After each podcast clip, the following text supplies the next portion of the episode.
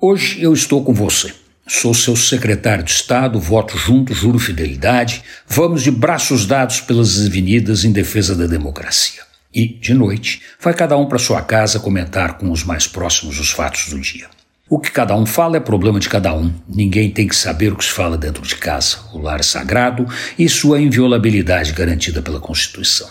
Amanhã pode ser que não seja mais bem assim. Eu continue com você, mas não sei se tão fiel e tão lado a lado como estava ontem, ou no dia que, entre juras eternas, você me convidou para ser secretário de Estado. Pode acontecer de surgir um candidato novo no horizonte. Alguém com quem eu não tenha nenhuma proximidade, mas que acene com promessas mais consistentes do que as suas, como ser candidato a vice na chapa dele. Ou melhor ainda, ser candidato a senador que tem mandato de oito anos, ganha bem e tem imunidade absoluta.